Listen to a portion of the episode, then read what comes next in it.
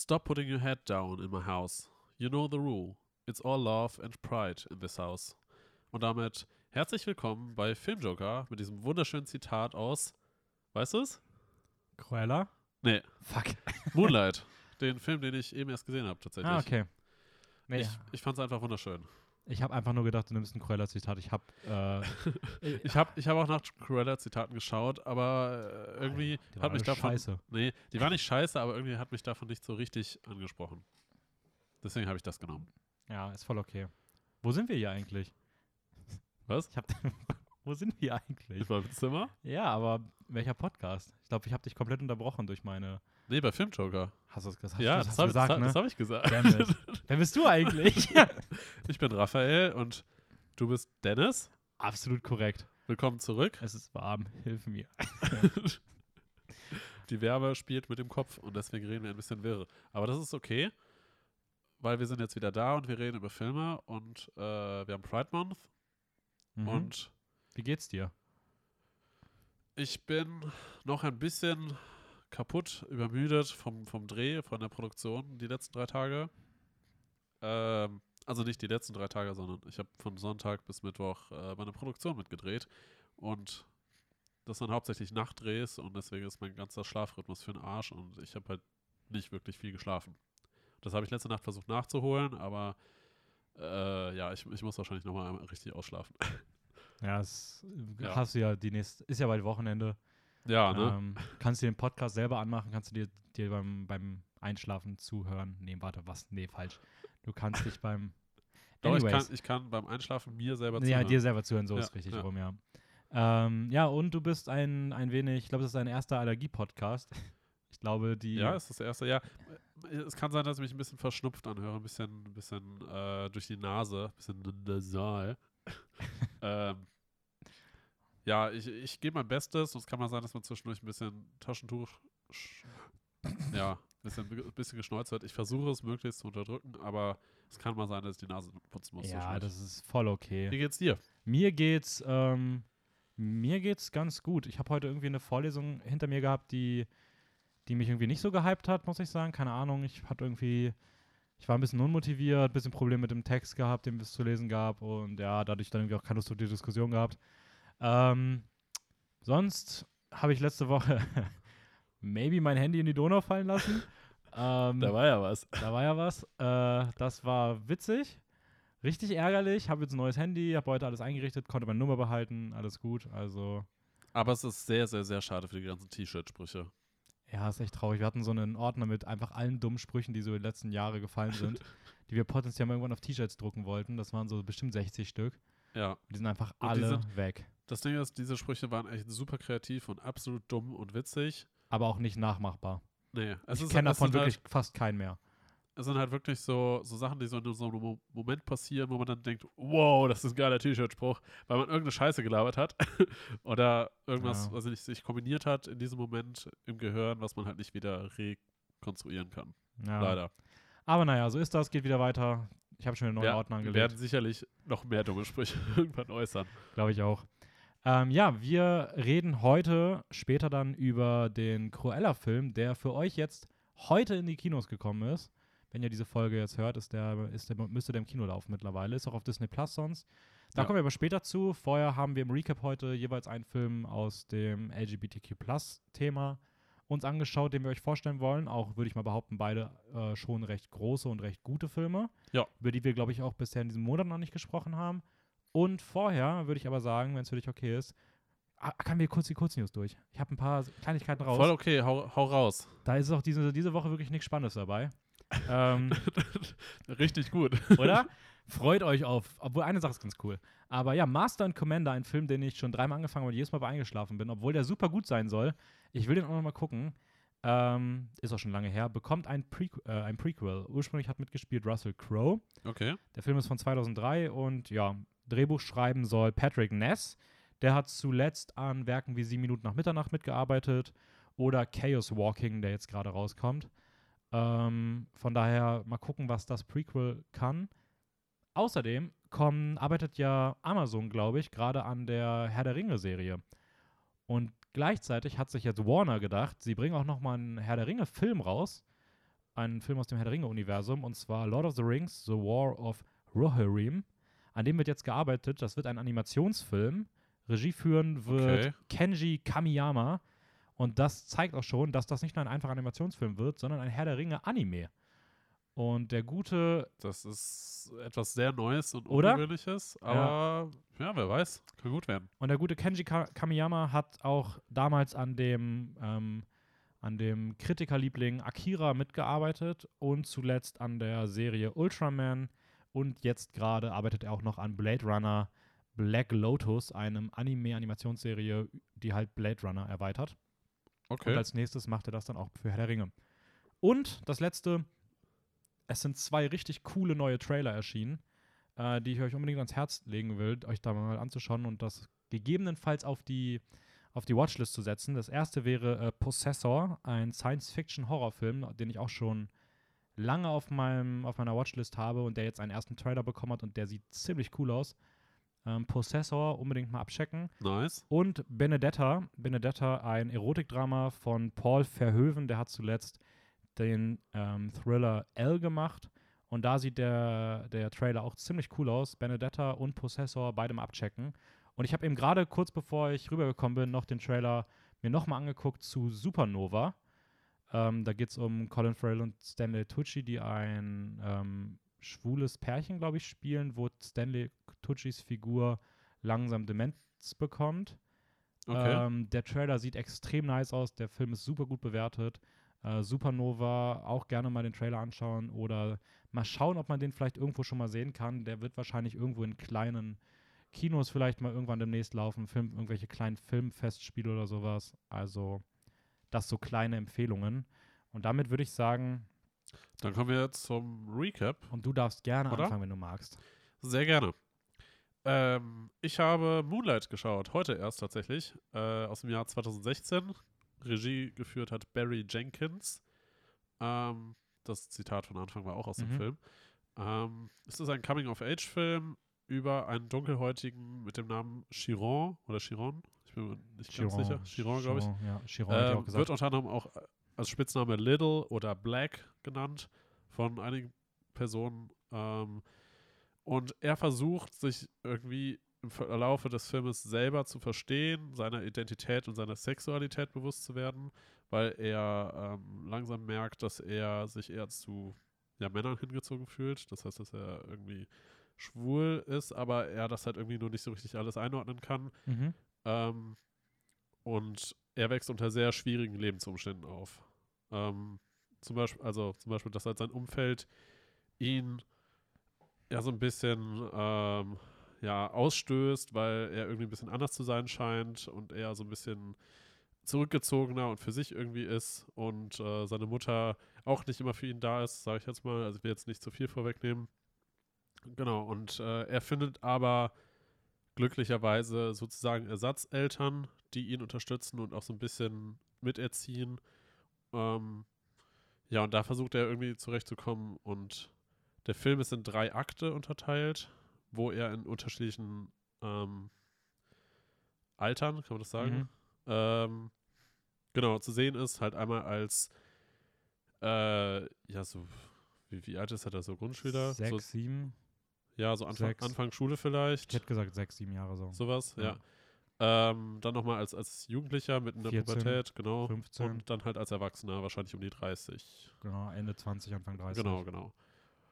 Ähm, der Film ist sehr, sehr gut, meiner Meinung nach. Sehr berührend, sehr emotional. Äh, von A24, vom, vom Studio. Das, dann, Die dann, machen dann, halt die, kann, einfach- die können einfach nicht schlecht. Die machen einfach unglaublich gute Filme. Kann man Ähm, so abliefern. Ich finde, dass der Film, also er hat auch ein paar richtig starke Dialoge, aber ich finde, er funktioniert hauptsächlich durch, durch Bilder, durch ähm, Emotionen, die durch die Bilder getragen werden und dann so einzelne Momenten, wo die Dialoge echt verdammt stark sind. Ja. Und ich weiß nicht, irgendwie, irgendwie schafft er es dann in so Momenten so solche starken Emotionen zu erzeugen, dass ich echt mit Gänsehaut da saß und mir Tränen runtergeflossen sind. So müssen gute Filme Ja. sein. Definitiv. Nee, aber ich, ich, ich stimme dir da voll zu. Also ich muss sagen, ich fand Moonlight beim ersten Mal schon gut. Ich habe ihn dann irgendwann noch ein zweites Mal geguckt, da fand ich ihn noch besser. Ja. Ähm, und ja, keine Ahnung, dieser Film ist wirklich nah an der Per- Perfektion. Ja. Also, Er hat auch bei MDB einen Metacritic-Score von 99. ja, es ist halt, Das ist, das ist halt. Hoch. Ja, ja. ja. Mm. Ja, was, was ich halt bei, bei dem Film, super, was, was ich super spannend finde, weil ich habe ja mit Theresa letzte Woche so ein bisschen über Historienfilme geredet und da haben wir auch so ein bisschen gesagt, dass es voll interessant ist, weil da halt irgendwie gefühlt dieses sehr deutlich wird, dass oft so LGBTQ-Plus-Thematiken irgendwie weiß und elitäre Figuren irgendwie werden verkörpern. Ja. Und bei Moonlight ist es ja irgendwie genau das Gegenteil. Also es wird immer. Es ah wird ja, stimmt. Es ist ein komplett dunkelhäutiger Cast. Ja, ja, genau. Und dass Genau. man das irgendwie, zum einen das, aber auch, dass es dann halt dieses, dieses Milieu irgendwie ist, so Männlichkeit, Pimp-mäßig. Er geht ja auch so ein bisschen in diese Richtung, dass er selber so Street wird und Ja, ja. wirklich dieses Sinnbild eigentlich von diesem typischen, was immer konnotiert ist mit, Ja. mit Und, Männlichkeit. auch, und auch Drogen generell ein sehr, sehr ähm, ja, konkretes Hauptthema eigentlich auch Ja. im Film. Ja. Ich habe da vorhin noch was zu gelesen kurz, weil es mich einfach mal interessiert hat, weil, es, weil ich mir irgendwie noch nie so drüber Gedanken gemacht habe. Und da wurde auch gesagt, dass das halt gerade dieses, diese männlichen Vorstellungen irgendwie auch zu verstärken war, gerade für, für schwarze Personen früher halt voll relevant so. Genau, genau das habe ich mich nämlich auch gefragt oder gen mir generell so die Frage gestellt, weil darauf habe ich jetzt keine Antwort, weil ich logischerweise weiß bin. Ähm, ich habe mich halt gefragt, wie das ganze, also LGBT LGBTQ-Plus-Thema in der Black Community aussieht, beziehungsweise ob das so, Anführungsstrichen, anders ähm, eine Bedeutung irgendwie hat oder schwieriger ist bei ihnen, ob sie halt Mhm. einfach weil sie kulturell auch ein bisschen anders aufgewachsen sind, also je nachdem, wo man natürlich aufwächst. Also ähm, ich, ich weiß nicht, ich kann es total schwierig sagen. Also, wie gesagt, ich habe vorhin ein Interview gelesen, ich glaube, das war sogar von dem Hauptdarsteller aus Moonlight, Ja. wo er halt auch meinte, dass, ähm, dass es halt, oder wo einfach ge gesagt wurde, warum man sich entschieden hat, das Thema so zu nehmen in dem Film, wo einfach gesagt wurde, dass es halt viel damit zu tun hat, dass am Ende der Sklaverei ähm, gerade die männlichen Sklaven halt sehr maskulin, sehr männlich wirken wollten, um nicht wieder unterdrückt zu werden. Ja. Und sich dadurch halt diese, dieses wirklich sehr männliche Bild sehr stark gerade in dieser, in dieser Community gefestigt hat, wo halt dieses oft feminin konnotierte, gerade früher, ist jetzt auch Ja. entspricht nicht der Wahrheit oder so, aber es ist, es ist gerade am Anfang immer mitgeschwungen, dass du halt irgendwie deine Männlichkeit einbüßt, wenn du ja irgendwie homosexuell seist. Und Ja. es gab auch viel, es gab auch immer wieder viel ähm, Probleme aus der eigenen Community, also dass die Black Community selbst halt auch der LGBTQ-Community aus ihren eigenen Reihen sehr geschadet hat. Und der Film wollte das halt so ein bisschen aufdecken und wollte halt zeigen, jo, das, das, das spricht halt nicht dagegen. Du kannst trotzdem dieses, dieses, was immer gesagt wird, typical black Ja. und ähm, Homosexualität, das schließt sich halt überhaupt nicht aus und das wollte der Film halt irgendwie so ein bisschen ja, ja. so zeigen. Aber klar, es ist schon so, das merkt man ja auch gerade in so Filmen immer wieder. Es ist halt schon ein Randthema, weil sobald, wenn du irgendwie Black Cast dabei hast, wird es meistens immer politisch eher in die Richtung und nicht politisch in andere Themen. So. Ja. Aber ich finde, das hat der Film trotzdem sehr gut hinbekommen.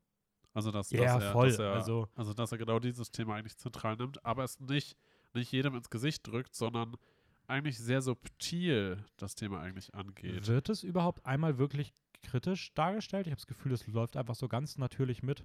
Was genau meinst du? Ja, so Homosexualität oder so. Also gibt es irgendwie was, wo man sagt, oh, da wird jetzt kritisch damit umgegangen, da wird irgendwie die Figur negativ damit konfrontiert, leidet darunter. Gibt es da irgendwas? Weil ich habe da jetzt gerade nichts wirklich im Kopf. Ich glaube eher, also es ist ja eigentlich hauptsächlich die Entwicklung, die gezeigt wird, was in seinem Kopf abgeht, beziehungsweise wie er sich fühlt und dass er sich einfach seiner Sexualität unsicher ist. Und dass er damit, ich würde sagen, sehr viel unterschwellig konfrontiert wird. Also dass es Mhm. ihm nicht direkt ins Gesicht gedrückt wird, aber dann zum Beispiel von, weil er in eine Schlägerei geraten ist und die, Ja, okay. und die Lehrerin ihm dann halt sagt, so, äh, hättest du so nennt ihn einen Jungen quasi und er beschwert sich, dass er kein Junge wäre. Und dann sagt sie, ja, wenn du ein Mann gewesen wärst, dann würden hier noch mehr sitzen. Also im Sinne Ja, von, dass er okay. sich hätte verteidigen müssen oder sollen. Und ihn dann quasi nicht als richtigen Mann darstellt. Ja, okay. Also das ist halt so unterschwellig und das, das trifft halt noch, noch auf einer ganz anderen Ebene, weil die Lehrerin halt nicht weiß, was in ihm gerade Mhm. vorgeht. Also ko- ist es in dem Film wirklich auch, sage ich mal, auch in den Dialogen sehr präsent mit diesem Männlichkeits. Äh, ich würde nicht sagen in allen. Dialogen, aber es gibt dann halt, wie gesagt, solche Dialoge, die die für den, für den Zuschauer dann halt lesbar sind, sage ich mal. Aber sie sind einfach so extrem gut geschrieben, dass, dass, das, dass das Thema halt nicht offensichtlich einem ins Gesicht gedrückt wird, aber man ver- versteht, womit der Charakter gerade konfrontiert wird. Oder die Person, sage ich mal. Ja, okay. Ja, voll, voll cool. Also, wie gesagt, bei mir Ja. ist leider schon ein bisschen her, dass das heißt, ich kann mich jetzt nicht mehr so, also ich kann mich noch an den Dialog erinnern, aber nicht an die Worte. Ja. Ähm, ja, aber ich glaube, Moonlight war auch der erste Film mit einem LGBTQ-Plus-Protagonisten, der den Oscar als bester Film gewonnen hat. Oh, echt? Ja, was auch dann, glaube ich, der letzte Film gewesen sein müsste, der, bei dem das war. Und der einzige damit auch. Weil ich glaube, die Filme, die nach Moonlight kamen, Ist die Frage, was da noch alles kam. Also, The trau- Prom kam ja, ist ja relativ aktuell, aber. ja, ich, ich meine die, den, die den Oscar gewonnen haben. ach so, die Also da haben achso, wir okay, die okay. Folge zugemacht, da war ja noch Parasite, Ja, da ist es ja. nicht gewesen. Ich glaube, Moonlight war 2016, jetzt blamiere ich mich natürlich direkt, weil ich nicht weiß, was 17, 18 und 19 gerade mal den Oscar gewonnen hat. Ähm, ja, Wir haben darüber geredet, aber das ist schon ein bisschen her. Green Book auch nicht. Interessanterweise ähm, einer der Hauptdarsteller, der quasi den Ersatzvater spielt, das ist der Schauspieler äh, Mahershala Ali, der spielt auch in Green Book mit. Ja. Hat auch in beiden Filmen den Oscar gewonnen. Ja, ist ein guter Schauspieler. Ja, ist schon echt, äh, auf jeden Fall. Ja. Ich kenne ihn aber auch, ich glaube, ja, ich weiß gar nicht, ich glaube, ich habe noch nie was von dem gesehen, wo er noch mitgespielt hat. Ich schau mal gerade. Obwohl doch, ich kenne auch irgendwas. Irgendwo spielt er noch einen, einen Vater, so ein, so ein Vater von Äh, der Hast du Nachbarsfamilie. nicht True Detective gesehen? Ja, aber nicht die Staffel mit ihm. Oh, Spielt in der okay. dritten Staffel, ist er dabei. Die kenne ich nicht. Ich habe nur die ersten beiden gesehen. äh, er ist Blade. Ich weiß nicht, Ja. ob du Blade gesehen hast. Ist, es, ist er der alte Blade oder ist er jetzt im neuen Blade? Ich glaube, der ist der alte Blade. Ich glaube, er ist der neue Blade. Echt? Weil der alte Blade war doch äh, Wesley Snipes. Ah ja, nevermind, stimmt. ja, und stimmt, der er ist neue der Blade neue. ist noch nicht draußen. Ah, my bad, my bad. Ich hab, ich hab gerade, ich, ich schaue nur so ein bisschen, Ja. bisschen gerade Filme durch. Okay. Anscheinend soll er auch irgendwo in, äh, in, in Tribute von Panem mitgespielt haben. Ich weiß aber nicht als was. Hm. Sagt mir jetzt auch nichts. Ja, ist auf jeden Fall ein cooler Schauspieler. Ja, ja, ist ein guter Schauspieler. Ähm, immer wenn der einen Film mitspielt, gewinnt er den Oscar. Also, liebe Studios, wenn ihr einen Oscar gewinnen wollt, holt euch Mahershala Ali in den Cast. Ähm, ich würde mal sagen, wenn es für dich okay ist, würde ich mal weitermachen. Ja, gerne, Dann gerne. würde ich mal sagen, hüpfen wir mal rüber zum Brokeback Mountain.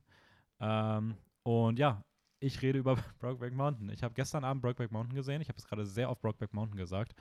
Aber das ist okay. Dann, man kann das nicht oft genug sein. Ebenfalls ein sehr, sehr guter Film. Wie heißt er nochmal? Äh, Brokeback Mountain. So. Re Regie geführt hat Ang Lee. Ang Lee hat auch Crouching Tiger, Hidden Dragon gemacht. Auch ein Film, den ich unfassbar gut finde. Life of Pi, den muss ich noch mal sehen. Der Und- ist auch sehr schön. Und Gemini Man, den will ich nicht sehen, mit dem doppelten Will Smith, der sehr gehatet wurde. Aber auch eben Brokeback Mountain. Ähm, und der Film handelt von der homosexuellen Liebesbeziehung zwischen zwei Cowboys über einen Zeitraum von ungefähr 20 Jahren, beginnend ab den frühen 60ern, genauer der, der, das Frühjahr 1963.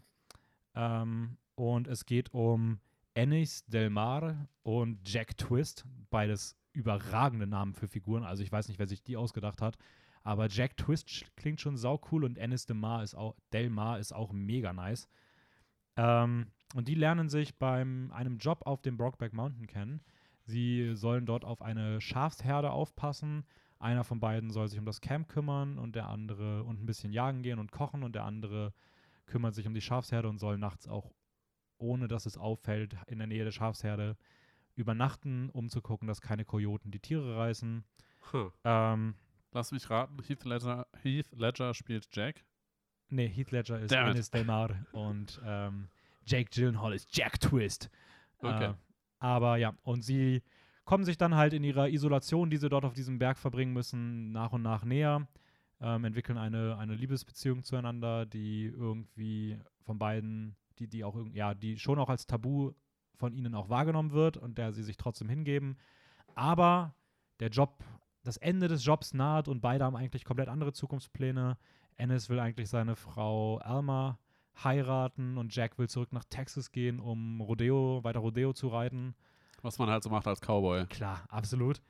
Ähm, Ja, und also ich fand die Geschichte unfassbar schön. Also ich muss sagen, ich liebe halt Westernfilme und der Film hat halt dieses Western-Element von dieser puren Idylle der Natur.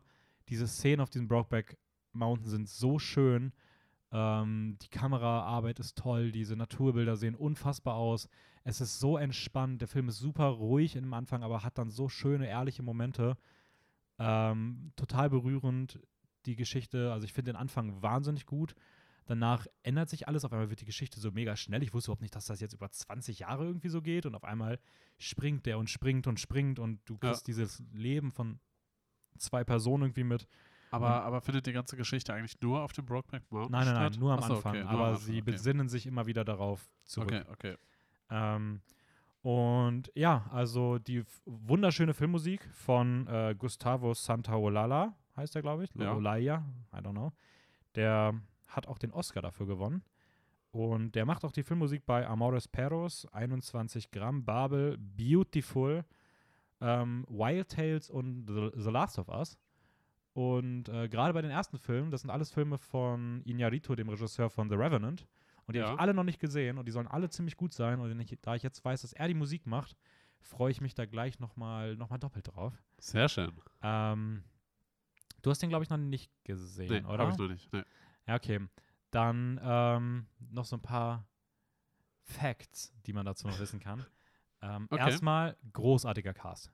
Heath Ledger und Jake Gyllenhaal Ja, sind- spielen es sind- unfassbar. Sind auch beides grandiose Schauspieler. Ja. Ja. Aber es wird, wir, wir müssen da irgendwann mal eine Folge, ich will irgendwann mal eine Folge zu Jake Gyllenhaal machen, weil Jake Gyllenhaal schafft es nie zu diesem outstanding Schauspieler zu werden. Und auch hier ist es wieder, er ist ein super Schauspieler und trotzdem ist Heath Ledger irgendwie der von beiden, der ein bisschen mehr strahlt als, also der dann sich so ein bisschen die faszinierende Figur ist, die besseren, die bessere, also keine Ahnung, es ist irgendwie, das ist super interessant, das ist mir schon voll oft aufgefallen, dass Jake Gyllenhaal gegen andere große Namen immer dann ein bisschen, ja, ein bisschen zurückbleibt, so. Ähm, das war auch damals bei The Sisters Brothers so, da hat auch mit äh, Joaquin Phoenix und ähm, John C. Reilly nicht mithalten können. Aber ich finde, bei Prisoners spielt er schon echt gut. Ja, da schon. Aber auch da ist eigentlich auch so Paul Dano und Hugh Jackman, also gerade Paul Dano finde ich schon wahnsinnig krass in dem Film. Und Ja. so, Man muss auch dazu sagen, Hugh Jackman hat auch in dem Badezimmer eine verdammt krasse Szene. ja, und das ist, also Ja, ich ja, weiß nicht, ob ja, Jack Gyllenhaal in diese Rollen reingecastet wird, aber es ist einfach super schade. Also er ist trotzdem einer meiner absoluten Lieblingsschauspieler.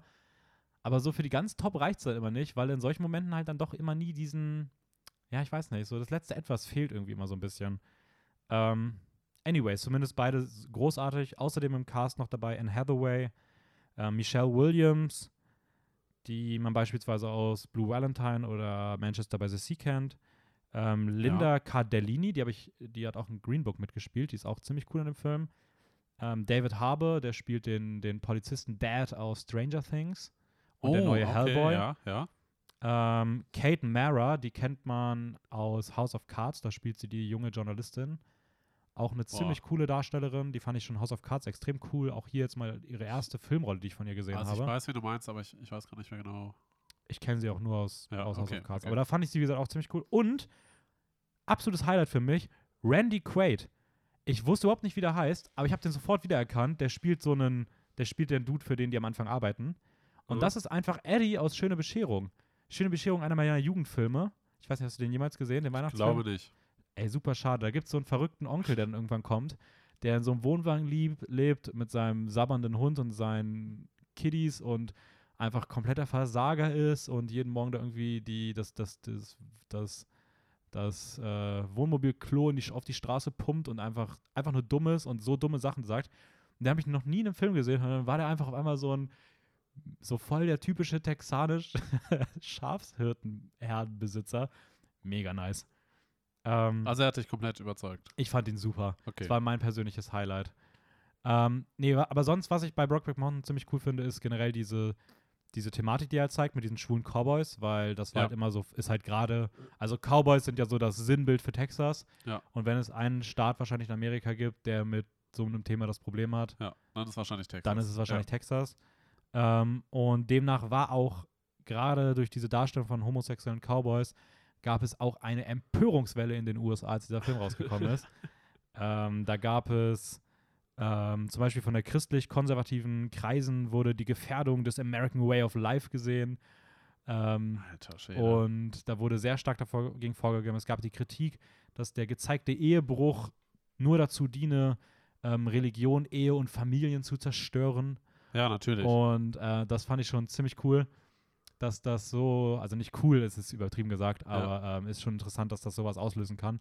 Weil im Endeffekt habe ich mir nur gedacht, klar, okay, der Ehebruch wird da gezeigt und da kann man auch sagen, vielleicht verhalten sich die Figuren da teilweise auch ein bisschen Arschloch gegenüber anderen Figuren. aber es ist Aber halt hat jetzt nichts mit eben. damit zu tun, dass da irgendeine Agenda verfolgt wird. Es ist ja auch immer noch ein Film, der ja, natürlich hat er zum Zweck, eine bestimmte Thematik aufzugreifen, aber er wird ja jetzt nicht konzipiert und gedreht, um Leute dazu aufzurufen, ihre Sexualität zu verändern. Also Also ich glaube, gerade diese Filme wissen ja meistens, dass Sexualität halt einfach nichts ist, was man definieren kann, sondern was halt was Eben. Freies ist. eben, Und das wäre halt genau das Gegenteil, wenn sie das halt machen würden. ja, So, also ist das total ist total, total absurd. Wurde, der Film wurde übrigens von der schwulen Szene selbst, ähm, wurde das, dieser, diese, dieser Stereotyp des schwulen Cowboys wurde zu einer Galionsfigur, zu einer tabubrechenden Galionsfigur und zu einem markanten Sexidol. Was heißt Galionsfigur? Ja, so eine Galionsfiguren waren ja früher, die du vorne so an deine Schiffe dran gemacht hast, um so, Ah, um so ähm, Aufmerksamkeit zu erregen, so sie mit Stolz zu präsentieren und sowas. okay.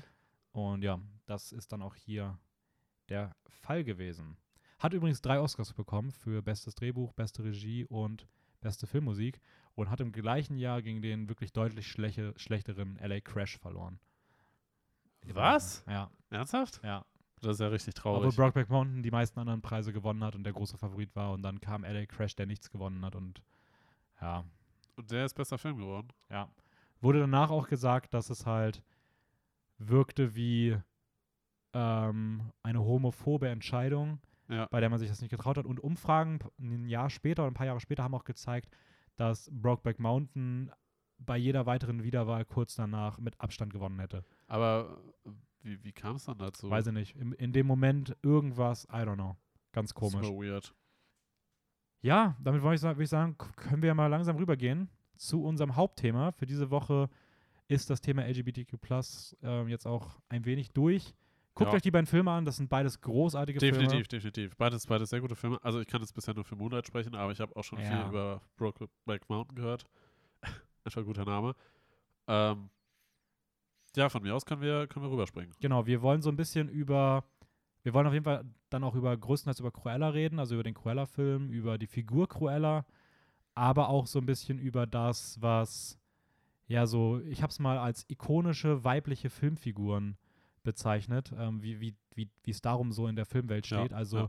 so starke Protagonistinnen, die aber auch so was Ikonisches haben. Jetzt nicht einfach nur eine starke, so in irgendeinem Drama irgendwie eine starke weibliche Ja. Hauptfigur, sondern wirklich so eine, wo man sich an die Person erinnert, wo man, wo die Person so, gerade im männlichen Bereich gibt es halt super viele von, ich meine, Aragorn, Legolas, Harry Potter, ähm, Luke Skywalker, Joker, Batman, Ja. Superman, Spider-Man. Also es gibt halt Gefühl, ja, ge- gefühlt je, jegliche männliche ja, Hauptfigur, die, Hamlet, Shakespeare, Ja, Hannibal. ja, Also die da könntest, du, ist. da könntest du wahrscheinlich immer weitermachen. Und bei den Frauen ähm, sieht das tatsächlich irgendwie sehr anders aus, zumindest äh, im direkten Vergleich. Aber es gibt dann doch ein paar.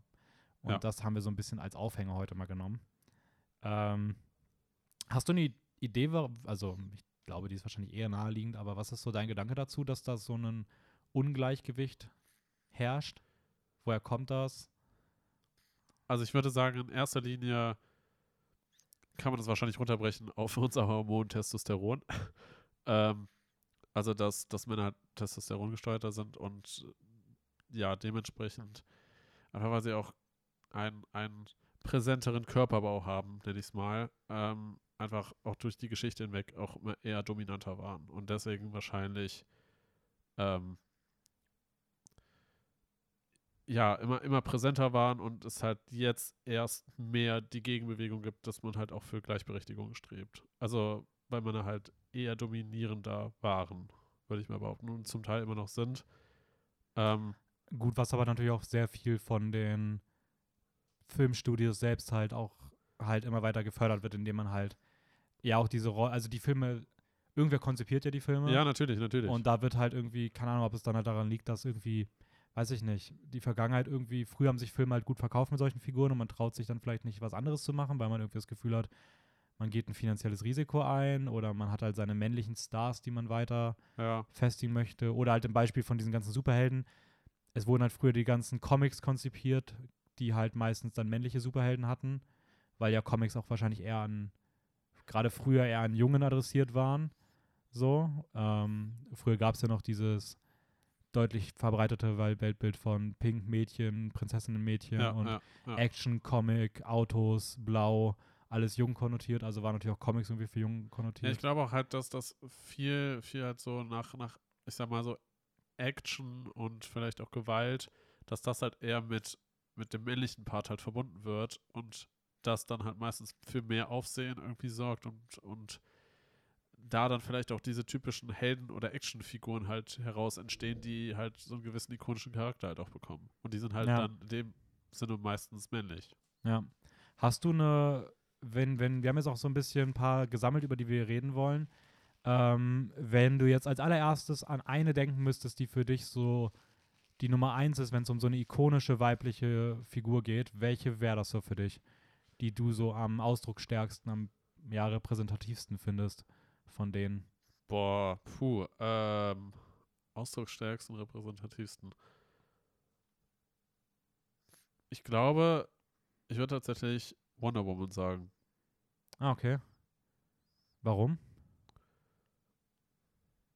Weil sie irgendwie ist natürlich jetzt auch, auch wieder ein Heldenfilm und sie hat natürlich dann auch dementsprechend, ähm, ich sag mal, Superkräfte und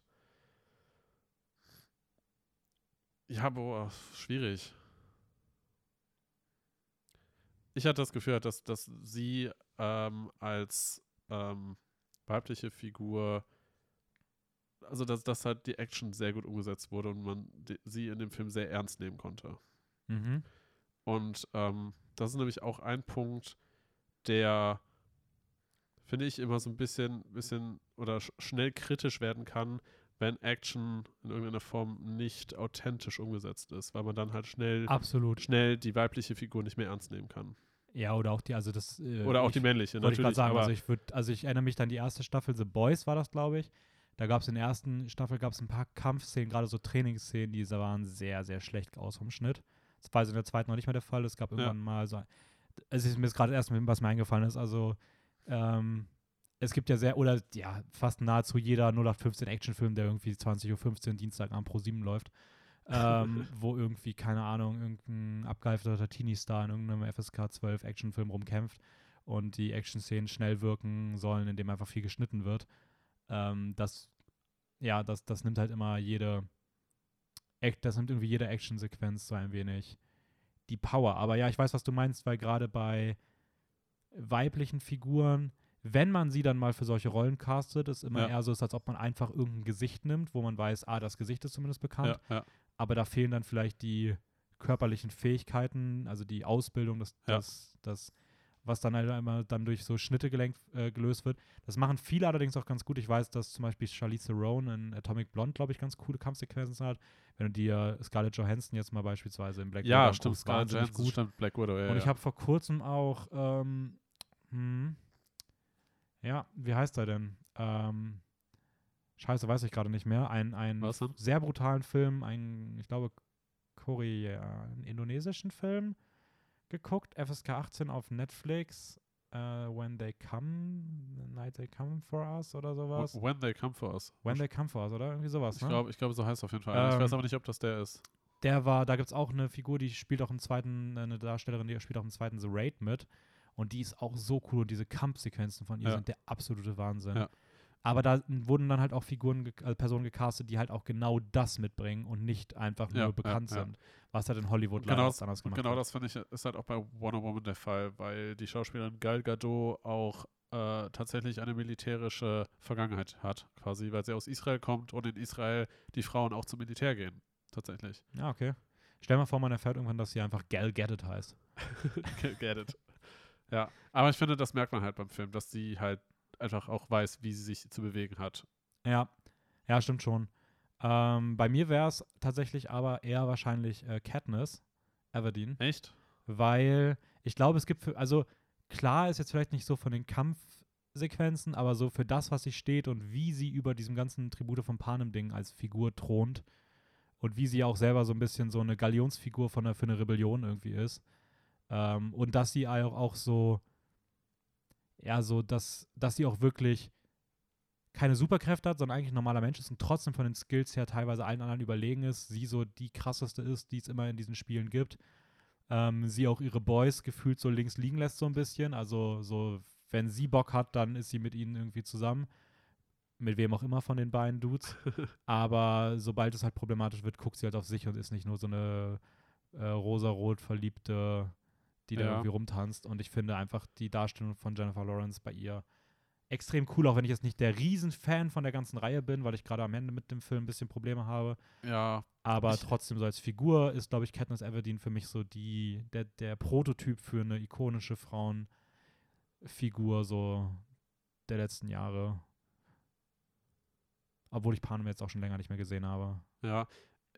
Ich hatte ja die Reihe, ist gar nicht so lange her, äh, auch gesehen und ich weiß nicht, ich, ich, ich habe halt irgendwie so einen leichten Fadenbeigeschmack, weil ich verstehe total deinen Punkt, dass sie als, als, als Charakter, als Symbol halt für diese Rebellion halt steht. Ähm, aber ich weiß nicht, ich, ich hatte irgendwie Schwierigkeiten, so, dass, dass es, also mit dieser, das, für mich wirkt es nicht so authentisch, dass sie diese Fähigkeiten irgendwie so schnell hat. Und also ja, es wurde gezeigt, dass sie Bogen schießen kann und aber dass sie halt so, äh, ja, da als Gewinnerin irgendwie rausgeht. Naja, aber guck mal, Peter kann sich auch mit Schlammgesicht malen. Das war, Also, diese, diese Szene ist echt so. ja. Ja, ja, ich verstehe schon, aber ich glaube so, ich habe mir überlegt, ich glaube so, wenn ich jetzt, man überlegt ja immer so, wenn ich, als ich klein war, was waren so die Helden, die großen, besonderen Figuren meiner Kindheit, wie die, die ich sein wollte, so, so, keine Ahnung, Dragon Ball, äh, Harry Potter und sowas. Und wenn man jetzt überlegt, bei so, wenn ich jetzt so, so a- zehn wäre oder so und bei weiblichen Figuren, oder zwölf und bei weiblichen Figuren eher so schauen würde, würde ich, wäre bei mir halt so trotzdem Katniss irgendwie so die, so die ja gut, wenn ich, Wow-Figur. wenn ich mich jetzt als Kind, äh, Kind darstellen würde oder was nicht, dann hätte ich wahrscheinlich Hermine gesagt aus Harry Potter. So. Ja. Ja, stimmt. So. Also weil, weil zaubern zu können und Ist schon cool. intelligent zu sein, so und den anderen Boys immer zu zeigen, dass sie eigentlich dumm sind. Ja. so, das, ne? Ist mir vorhin aufgefallen, ich glaube, Hermine hat fast nie eine wirkliche Kampfszene in der Harry Potter-Reihe, außer als sie Draco Malfoy auf die Fresse Da, gibt. da musste ich auch gerade denken. Ja. Aber äh, Ron eigentlich auch nicht. Also ist irgendwie krass, dass die, dass die schon viel auch in Kämpfe verwickelt sind, aber echt selten mal wirklich kämpfen. Also klar, die stehen mal irgendwo in einem Wald oder irgendwelchen Gassen und, und dann, hat- dann schießen sie mal irgendwie ein paar, Ein paar Spells Funken in irgendwelche ja, ja. Aber dass du wirklich so ein 1v1 hast zwischen irgendwie den Figuren, da gibt es irgendwie wirklich nicht so. Also gibt es tatsächlich Ja gut, selten. aber in der Zauberwelt ist ja auch eher so, dass man ja sich mit Zaubersprüchen auf die Fresse haut. So. Also es ist ja eher selten, dass man wirklich körperlich wird. So. Ja. Ich das glaube auch, Einzige, woran, also das ist halt das Schachspiel in, stimmt, ja. das war der erste? Das war der erste, ja. Ja. Nee, das war das Finale. Voldemort und Harry im letzten Nee, Film spielen am Ende noch. Schach gegeneinander. Vor, sitzen nicht so gegenüber, so Voldemort, äh, Dame klettert, E5. Voldemort klettert auf so einen Pferderücken hoch, ey. Dann sitzt er da mit seiner Nase, klingt er sich irgendwie einmal den Nüstern. Sehr gut. Ja.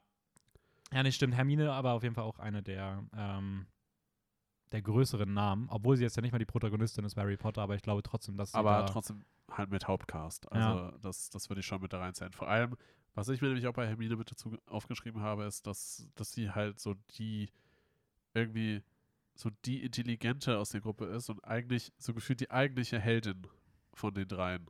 Weil, absolut. weil irgendwie immer, wenn sie in irgendeine brenzlige Situation kommen oder so, ist sie so diejenige, die dann irgendwie die Lösung parat hat und die denen sagt, was zu tun ist. Aber Harry, weiß nicht, kriegt irgendwie immer die Lorbeeren ab, so als weil er halt die Hauptfigur ist. Aber irgendwie, irgendwie macht er nie was von sich selber, sondern hat immer Hilfe, weil andere für ihn die Probleme lösen, so eigentlich. Ja. Jeder hatte diesen einen Harry in der Schule früher, der sich in Gruppenarbeiten durchgemogelt hat. Ja. ähm, Und was ich eine Schande finde, das will ich mal ganz kurz dazu sagen, ist, dass Ron in den, in den Filmen als der Dulli dargestellt wird. Weil er ist eigentlich nicht dieser Idiot in den Büchern. Ja. Ja, muss halt durch. Ja, aber das, halt. aber das, das, das fand ich halt irgendwie immer so, so komisch, weil ich habe das Gefühl, dass, dass Rons Charakter in, der, in den Filmen extra absichtlich so geschrieben ist, damit Hermine als intelligenter durch, durchgeht. Ja, ich würde auch sagen, dass, also, ich, nee, das würde ich, würd ich nicht unterschreiben. Ich glaube auch, Hermine ist, würde auch so intelligent, ich glaube, Ron ist eher so geschrieben, um diesen Comic Relief zu haben. Dieses, Ach, dass man diesen Dulli mit dabei dass hat. man diesen ja, Dulli hat, ja. über den man ein bisschen lachen kann. So. Ja, aber das- natürlich das- wirkt es, wirken dann natürlich auch andere Charaktereigenschaften von anderen Figuren nochmal krasser, wenn du sie mit Ron vergleichst. Aber ich glaube schon, dass der Gedanke dahinter eher war, ah, wir wollen eine Figur haben im Haupttrio, die eher lustig ist. Ähm, Aber ich finde es einfach super schade, weil, weil der Bücherron, sage ich mal, der Bücherron, der halt eigentlich nicht so ist. ja, Zumindest Ja, nicht so stimmt. extrem. ja, stimmt schon. Ähm, Ja, äh, was, was wäre denn, also deine, deine hauptikonische Figur ist Katniss, ich würde ne? ich würd Katniss schon sagen, ja. Okay. Aber ich finde das bei Wonder Woman nämlich ganz interessant, ähm, weil da können wir dann nochmal ganz kurz zurückkommen ähm, zu der Grundthematik des Monats. Weil Theresa hat, glaube ich, mal angedeutet, dass Wonder Woman im Z generell ja auch eine Figur ist, die immer wieder angedeutet wird, dass sie selbst Teil der LGBTQ-Plus-Community sein könnte. Ähm, ich fand das jetzt im ersten Film nicht wirklich vertreten, aber wer weiß, was im zweiten Film kommt, den hat Theresa schon gesehen, wir, glaube ich, beide noch nicht. Aber, aber mal ganz kurz zum Reingerätschen, hat sie nicht äh, diese, ich sag mal, knisternden Momente mit diesem anderen Dude da? Ja, aber wie gesagt, es, wir haben beide den zweiten noch nicht gesehen, sie Okay. schon. Also da könnte noch was kommen. Es gab wohl auch im ersten irgendwie eine Szene auf einem Boot, wo sie über irgendwie über Mann und Frauen redet und dort schon deutlich wird, dass sie eine andere Vorstellung hat, was vielleicht im zweiten aufgegriffen werden könnte. Okay. Ähm, also vielleicht passt sie da auch ganz gut rein.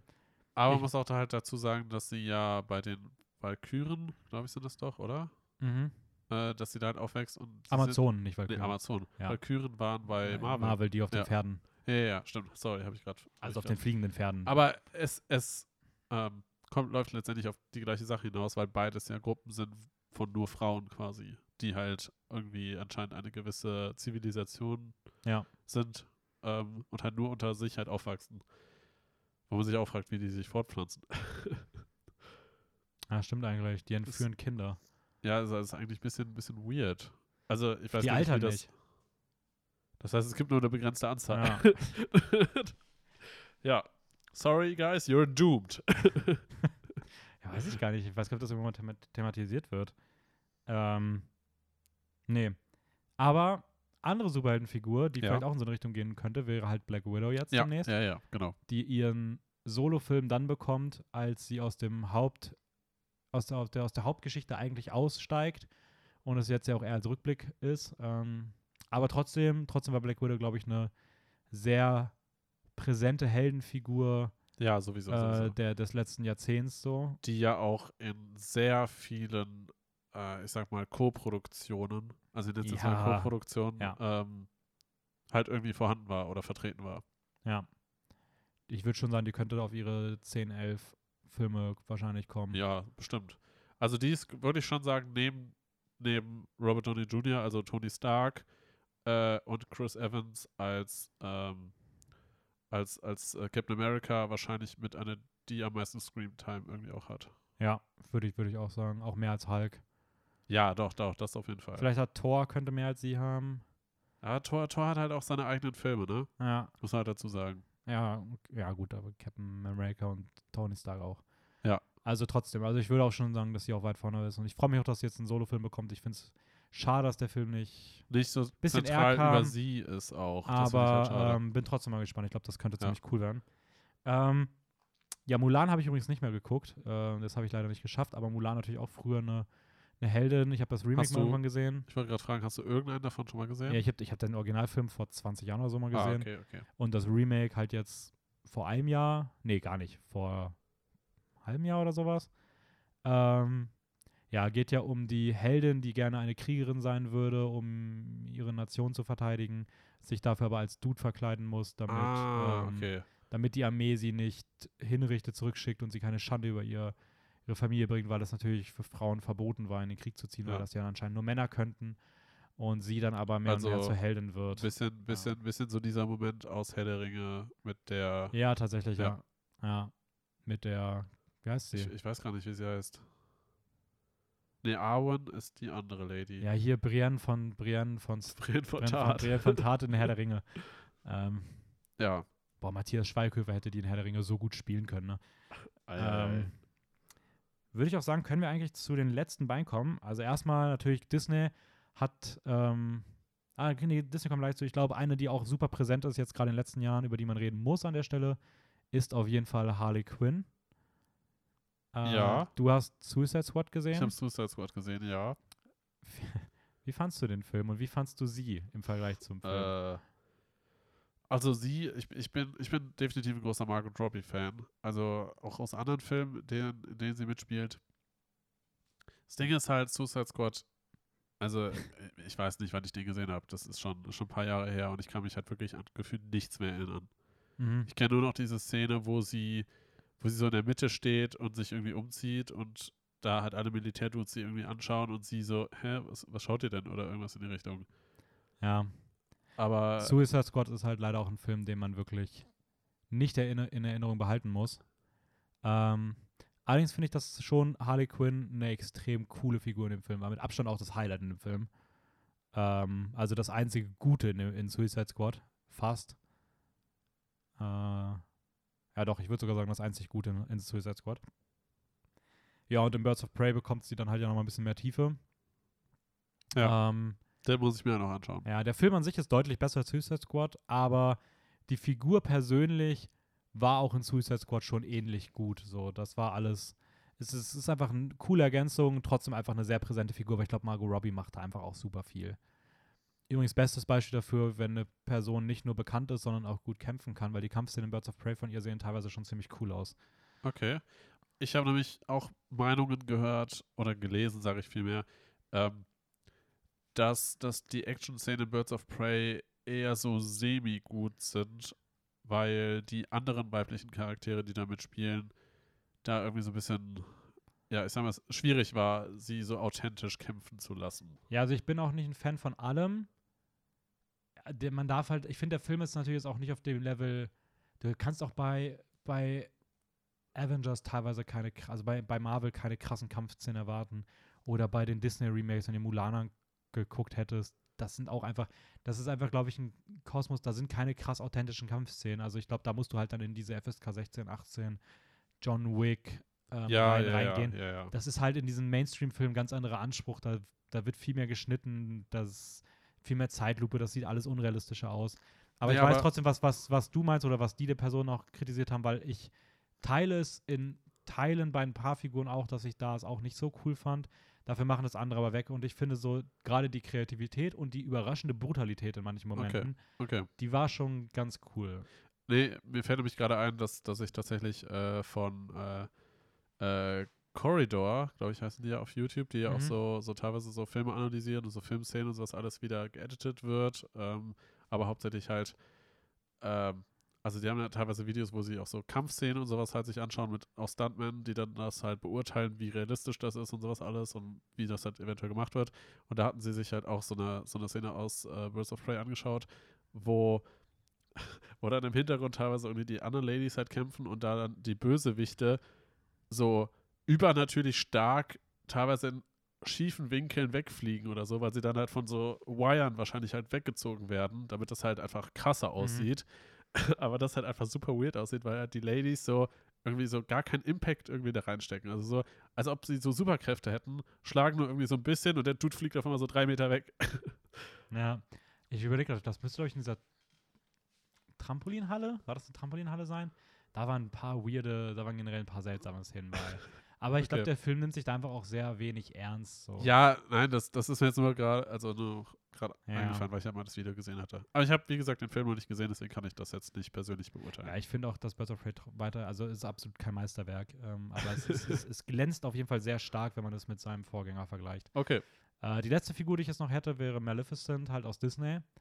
Also Ja. vom Disney Remake. Da hat ja Disney schon mal gezeigt, dass man, ne, man nehme eine Geschichte, wo eine böse Figur drin ist, die böse Schwiegermutter aus Dornröschen, und packe sie in ihren eigenen Solofilm, ähm, besetze sie mit einer bekannten Schauspielerin, Ja. Angelina Jolie. und dann wird es ein Selbstläufer. And let's go. Und das gleiche hat man jetzt auch mit, ähm, ja, mit äh, 101 Martino und Cruella gemacht. Und da können wir jetzt mal langsam rübergehen. Ähm, und ja, wir haben beide Filme gesehen, den Original 101 der Martina. Ich konnte mich an wirklich wenig erinnern. Ich habe den irgendwann mal gesehen. Ein paar Szenen kamen mir bekannt vor. Aber so an sich war das schon ein sehr neu- neuer Film für mich. ähm, Wieso, was, was hat so anders deine Erwartung? Oder ich wusste überhaupt nicht mehr, was die Handlung ist. Ich kannte eine Szene, ich sag nur, ich sag nur 101 der Martina. Ja. Treppe, Dunkelheit. Und Okay. zwei Leute, die Dalmatiner suchen. ja, ja, ja. Die Szene kannte ich noch. Okay. Und äh, ich konnte mich teilweise an ein paar Dalmatiner-Welpen erinnern. Stichwort Lucky, Stichwort Rolli. Die sind echt super süß. Äh, aber mehr wusste ich dann tatsächlich auch gar nicht mehr so wirklich. Ja. Ähm, war auf jeden Fall mal sehr interessant. Und ja, Cruella haben wir jetzt auch gesehen. Wie gesagt, ab heute im, im Kino.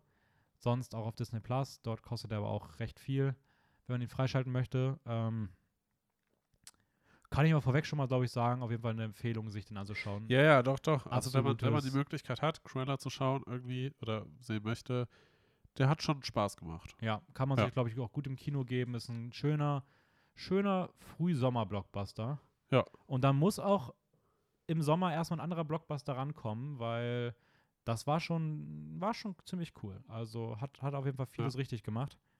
Ähm, definitiv eines der besseren, die, der besseren Disney Plus, äh, Disney, nicht Disney Plus, Disney Remakes. Aber ich würde es nicht als Remake bezeichnen. Ich Ja, doch, wenn Maleficent, Maleficent zählt auch als Remake und dann kann man Echt? ja.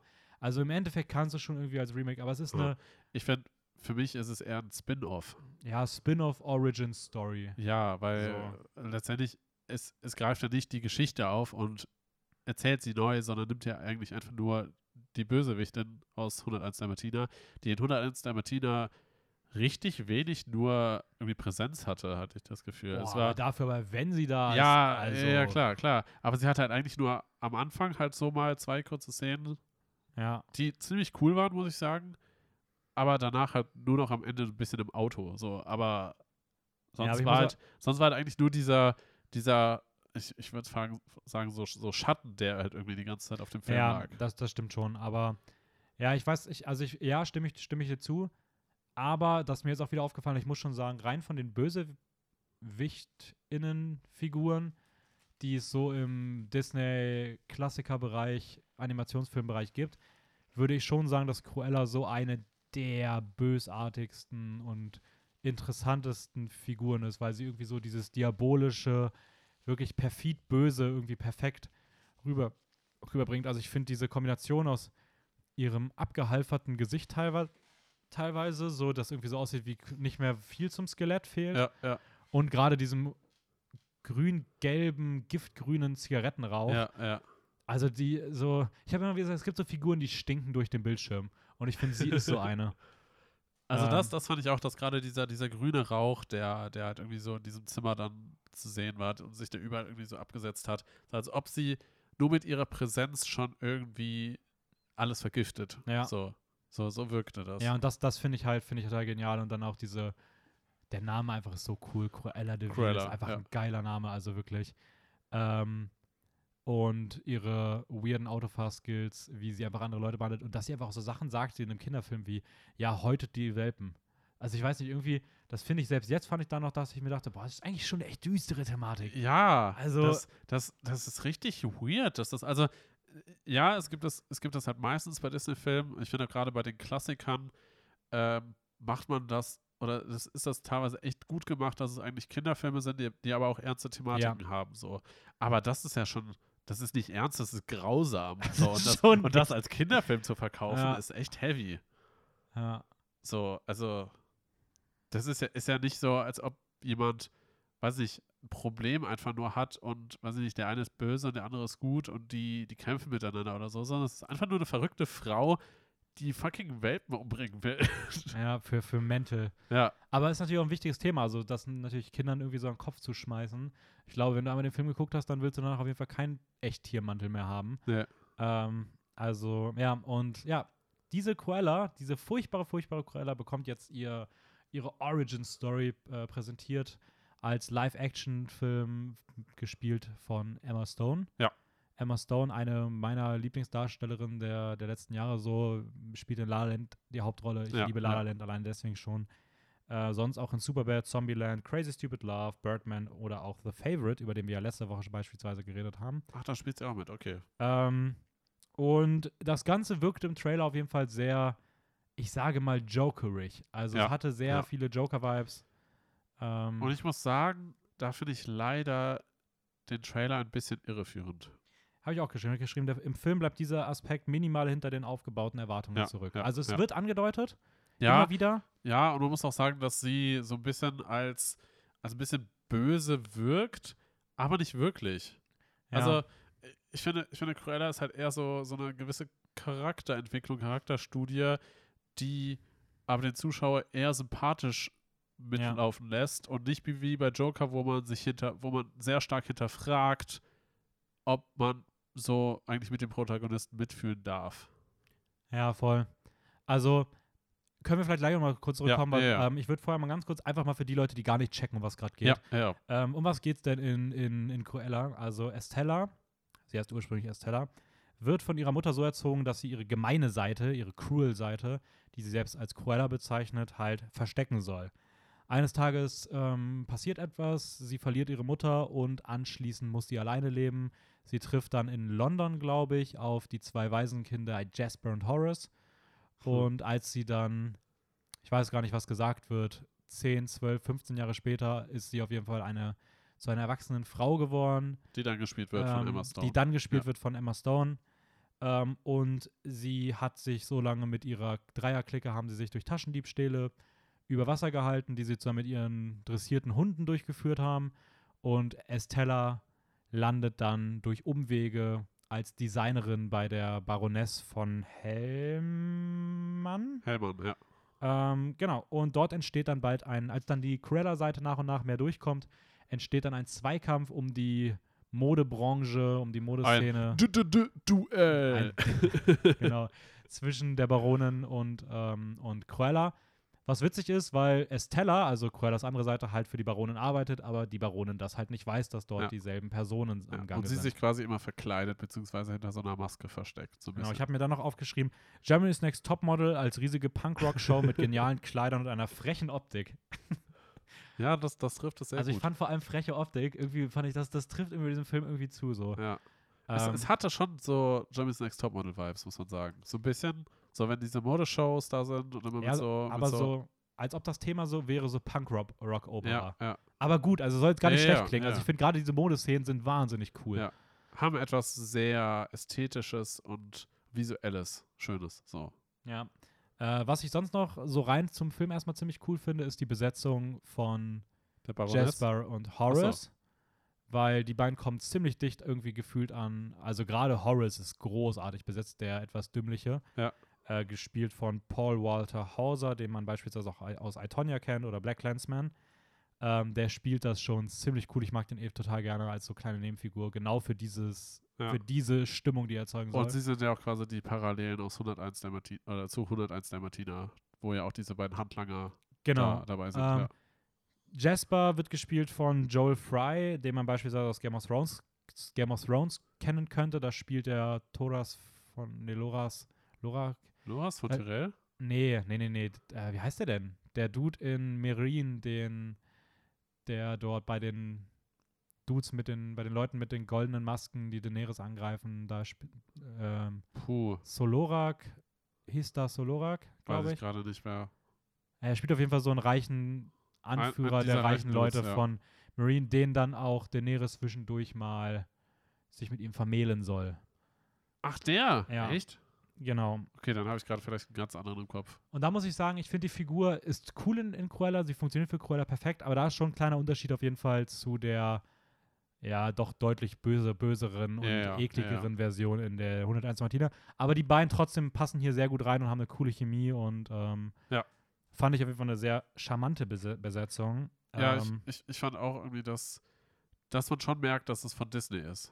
Also, es ist, es ist trotzdem etwas erfrischend Neues und nicht so dieses 0815-Ding von, von Disney, was sie Ja. halt bisher bei den Remakes, so bei den Real-Life-Remakes äh, bisher so gemacht haben.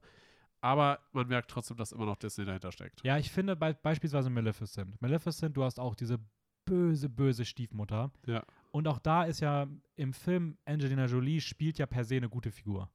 Aber ich finde, da ist smarter gelöst, weil es gibt eine Begründung, die ich bei Maleficent deutlich besser finde als bei Cruella. Nämlich bei Maleficent wird gesagt, sie ist eine Fee in einer Menschenwelt und sie ist anders. Sie sieht nicht aus wie diese Norm, ups, wie diese Norm, die man, ähm, die diese Menschen kennen und deswegen wird alles, was sie in der Geschichte tut, immer einfach negativ erzählt. Und das ist ja genau das, was auch in der echten Welt passiert. Ja, du hast ja, ja. Leute, egal welche Randgruppen und gerade früher in der Geschichtsschreibung, die unterdrückten Leute, die Randgruppenleute durften nie ihre eigene Geschichte aufschreiben. Es Ja, haben immer ja. die, die weißen, reichen, elitären Leute haben darüber geschrieben und haben die anderen halt schlecht Geschichte, dargestellt. Geschichte wird immer von den Siegern Genau. geschrieben. Und Ja. genau das wo, wird halt bei Maleficent am Anfang gesagt, dass sie halt eine, eine Außenseiterin war und dass deswegen die Geschichte über sie schlecht erzählt wurde. Ja. Ist natürlich eine Abweichung zu, der, zu, dem, zu dem Märchen, zu dem, Ja, was man gut. kennt, aber es ergibt Sinn. Ja. Und hier ist es so, es ist eine Abweichung, die Figur ist gefühlt eine andere, es wird angedeutet teilweise, aber es gibt für mich jetzt nicht so wirklich diese Begründung dafür, warum die Figur dann doch irgendwie gut ist. So, also es fehlt mir so dieses, okay, ihr macht es anders, aber warum? Also wo kommt diese, also wo, wo ist irgendwie der Gedanke, dass es irgendwie was anderes ist? Weil sie auch schon damit spielen, dass es irgendwie so düster sein soll und es dann aber nicht machen und das ist, finde ich, irgendwie ein bisschen, ja, schwierig irgendwie zu verstehen, warum sie ausgerechnet diese Figur so konzipiert haben.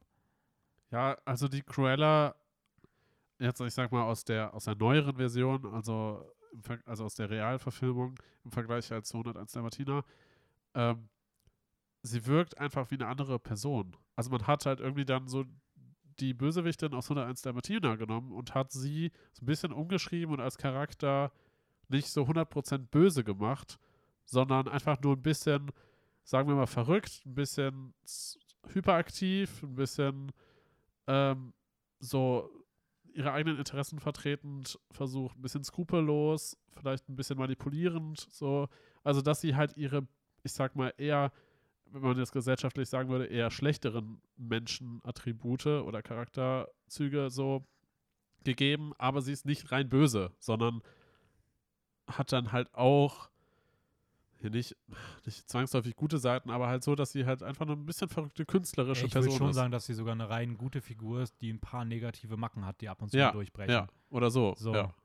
Ähm, und das ist halt schon irgendwie schade, weil der Trailer schon auch nahegelegt hat, dass, die, dass wie gesagt, es hat, halt- hat halt so Joker-Vibes. So, weißt Ja. du, dieses, du sympathisierst mit einer doch schon, aber auch negativen und bösen Figur, aber du sympathisierst mit ihr irgendwie.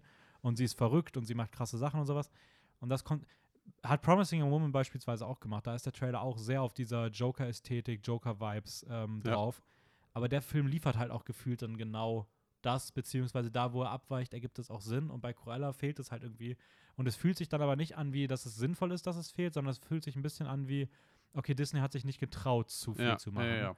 und zu sehr diesen Schritt zu wagen und, und ist dann doch ein bisschen noch bei seinen Grundzügen geblieben. Es ist schon wieder dieser typisch Disney-Film, aber gleichzeitig irgendwie auch der, das Disney-Remake, was trotzdem gefühlt am mutigsten ist von denen der letzten Jahre. Ja, ja, ja, sowieso. Also es ist wie gesagt immer noch ein guter Film und es, er macht auch Spaß zu schauen. Ähm, Gerade wenn man auch so Interesse in Richtung Mode hat, sage ich mal, dann wird man da auf jeden Fall richtig viel Spaß dran haben. Ja.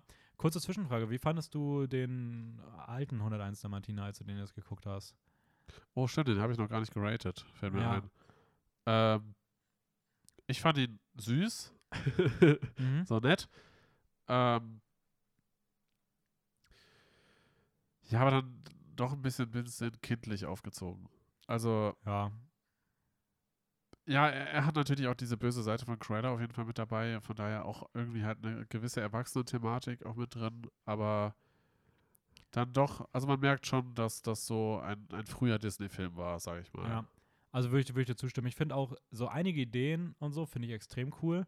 Ich mag viele Szenen sehr, sehr gerne. So die erste Szene im Haus, als Cruella das erstmal auftaucht. ja, ja. Der Song Cruella de Vil, super eingebunden, voll geil mit diesem, auch wie der Dad dort so rumdanzt auf seinem, auf seinem Dach und sowas. Ich finde es auch interessant, dass, dass der ganze Film eigentlich, also das, ich nenne es mal der Protagonist, also der Erzähler, das kam sehr unerwartet am Anfang.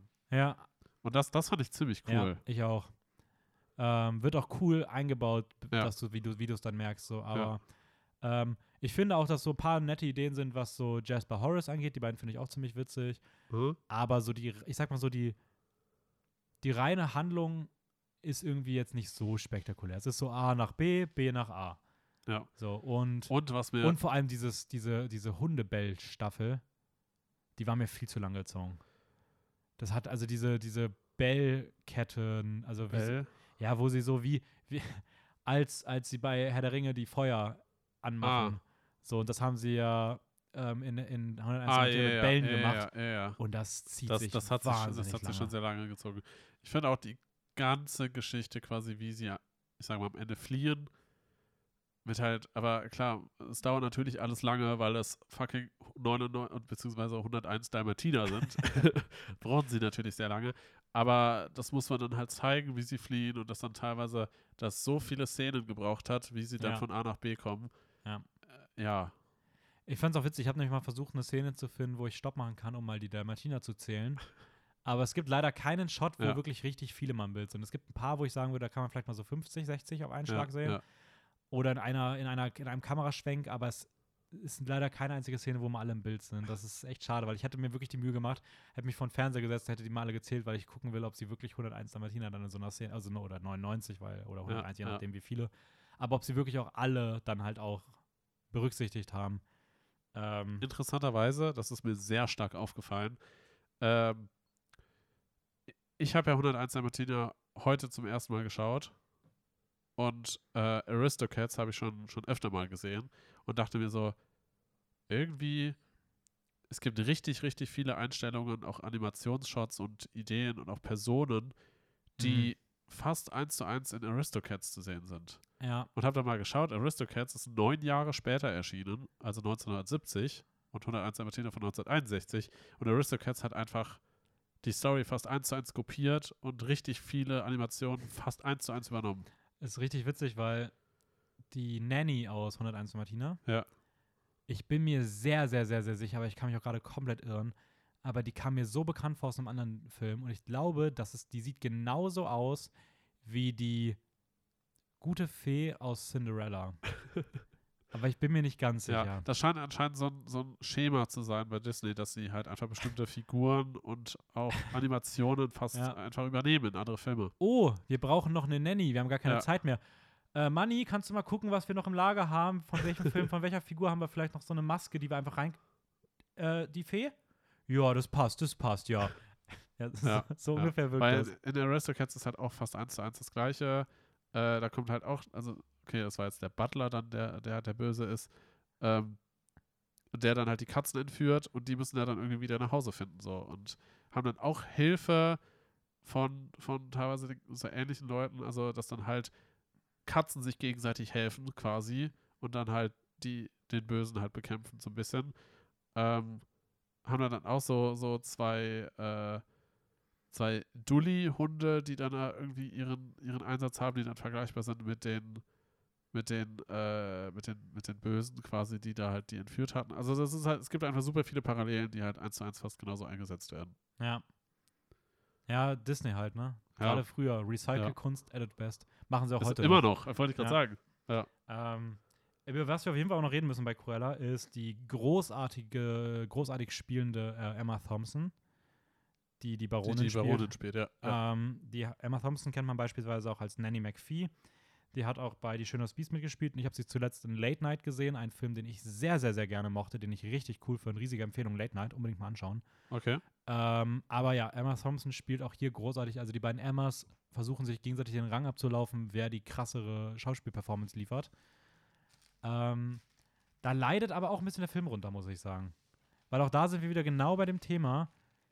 Die Baronin ist so böse und so perfide, dass selbst die kleinen Momente, bei denen bei Cruella das Böse durchblitzt, super schwach wirken, weil du halt immer dieses unfassbare böse Gegenstück der Baronin hast, weil egal was, wenn, wenn Cruella mal so was sagt wie, ja, ich mache mir einen Mantel aus Dalmatinerpelz, so ganz Ja, kurz mal, ja. das wirkt null, weil in der nächsten Szene zu sehen ist, wie einfach halt die Baronin irgendwelche Leute elektroschockt, einfach just for fun.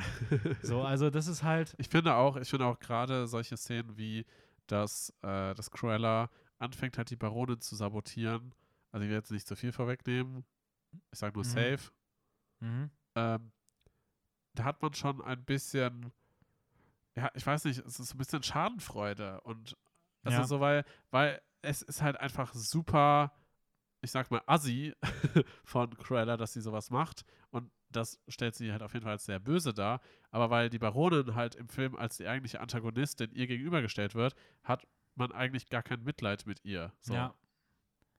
Ja, das ist halt. Also so, als, als ob man das halt so rechtfertigt und dann halt einfach sagt, ja, Aber die hat es ja verdient. Genau, und das ist halt beispielsweise bei Joker wiederum, jetzt wenn wir mal sogar Ja. den Vergleich ziehen, da hast du auch im Finale dieses Aufeinandertreffen, wo ich jetzt auch nicht genau sagen will, was. Und da passieren auch krasse Sachen und Ja. du kannst trotzdem mit der Figur irgendwie mitfühlen und sympathisieren, weil es für was steht. Und gleichzeitig ist es trotzdem einfach eine absolut bö böse ja, Ja. Figur in diesem Moment. Und da wird halt dieser Konflikt absichtlich und auch richtig, richtig gut erzeugt, ja, wo du, wo du, wo du halt innerlich so zerrissen bist, ob du, also wie du fühlen sollst. Ja, es ist halt irgendwie echt schade, weil ich glaube, der Film hätte super, also hätte das Potenzial gehabt, da noch diesen Schritt zu Ja, gehen. ja, Und dann hätten wir über- wirklich über, über einen richtig starken Film geredet. Und so ist es immer noch ein guter Film, der auf jeden Fall, wie gesagt, einer der besten Disney-Remakes ist, aber dem dann doch so ein bisschen dieser, so ein bisschen Beigeschmack dabei ist, so dieses, ah, da wäre mehr noch drin gewesen. So.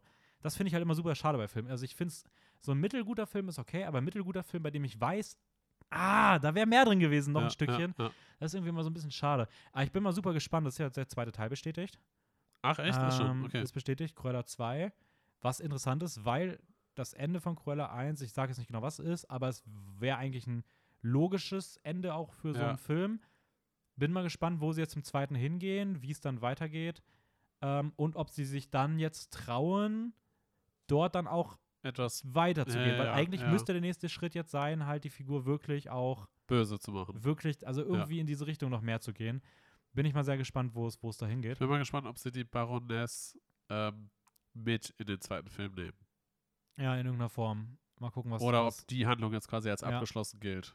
Ja, auch, wird auch spannend zu, zu sehen sein, was, was da so, was da so Ja. ist. Ähm, und damit würde ich sagen, ganz können wir am Ende nochmal die letzten paar Minütchen äh, vielleicht mit Spoilern reden für. Leute, die äh, den Film schon gesehen haben und nochmal ein paar Sachen gerade zu den letzten Minuten des Films wissen wollen und unsere Meinung dazu interessiert, warum auch immer. Ähm, also jetzt Spoilerwarnung, macht hier Stopp, kauft euch ein Kinoticket, geht euch Cruella im Kino anschauen. Wenn ihr das nicht wollt, nicht könnt, I don't know, dann guckt, ob ihr euch vielleicht bei Disney Plus anhört oder beendet die Folge hier. Wir sagen jetzt auch nicht mehr viel. Nächste Woche geht es dann wieder mit, dem letzten, mit der letzten Folge von Pride Month weiter. Ja. Aber wir spoilern jetzt nochmal zu Krella. Also bitte, bitte, bitte nicht, nicht, nicht weiterhören, wenn ihr das nicht wissen wollt. Und ja, Also, ja. nur wenn ihr nicht wissen wollt. Ihr könnt natürlich weiterhören. ihr könnt weiterhören, aber ja, wir verraten halt das Ende, so deswegen. Also macht euch den Film nicht kaputt. Das, der, den sollte man sich schon anschauen. Ähm, also hör, schaut ihn euch an und dann hört hier weiter. Oder kennt ihn halt schon und hört hier weiter. Oder scheiß drauf, ihr seid alt genug. Ähm, Ja, Spoiler. Okay. Ähm, warum tötet sie keine Hunde? Warum tötet sie nicht einen einzigen fucking Hund in diesem Film? weil es Disney ist. Wahrscheinlich. Es ist so ich. schade. Die, die Dalmatiner waren nicht mal sympathisch in dem Film. Nee, die Dalmatiner waren ja eigentlich böse. Ja, also, sie hätte einfach, einfach mal so ein Dalmatiner irgendwann einer Brandung häuten, ey. ja, das wäre schon, oh, das hätte dem Film so gut getan. einfach, einfach deinen Körper leblos über die Schulter hängen. Ja. Anyways, ähm, ich würde gerne über zwei Sachen noch reden. Ja. Glaube ich. So, mehr habe ich, glaube ich, gar nicht rausgeschrieben. Aber ich würde über zwei Sachen reden, die als Spoiler-Talk gelten. Und zwar zum einen einmal der Twist, der am Ende kommt, ähm, mit dem Verwandtschaftsverhältnis, dass sie Oh die ja. Tochter ist. Findest, findest du, der Film hat das gebraucht? Puh. Ähm, hat er das gebraucht? Also ich finde es jetzt nicht schlecht. Die Frage ist, also, äh, es macht halt irgendwie, es bringt dem Film keinen Mehrwert. Weil es ändert eigentlich, also es soll ja anscheinend groß die Beziehung zwischen denen verändern, aber Cruella macht ja trotzdem genau das, was sie machen will. Und Eigentlich schon, oder? und es, es wird nie gezeigt, dass sie irgendwie unter dieser neuen Information irgendwie struggelt und hinterfragt, ob sie das wirklich machen möchte.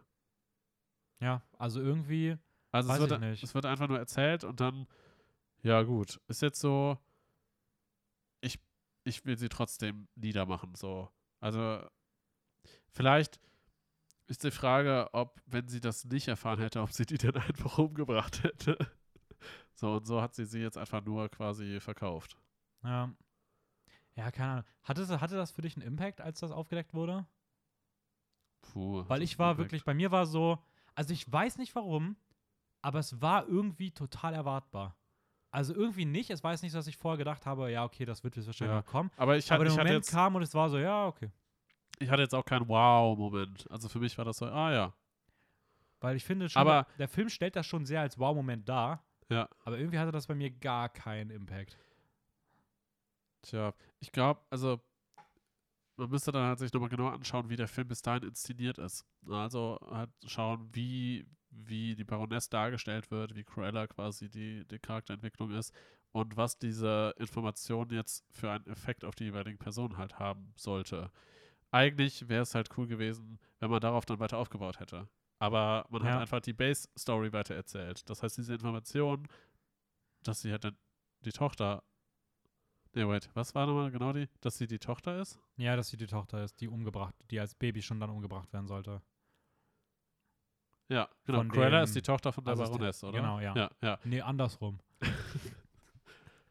Ähm, ich hatte es jetzt gerade nicht mehr 100%. Ja, doch. Ja. Ähm, dass diese Information ist ja eigentlich so, soll einfach nur zeigen, dass sie halt diese Vergangenheit haben, diese Verbindung haben, aber es hat halt keinen Einfluss auf die weitere Handlung. Ja, ist halt die Frage, ob vielleicht im zweiten Teil dann dieses, weil ja schon angedeutet wird, dass sie genauso sein könnte wie ihre Ja. Mutter, dass halt sie dann selber in so eine Richtung geht.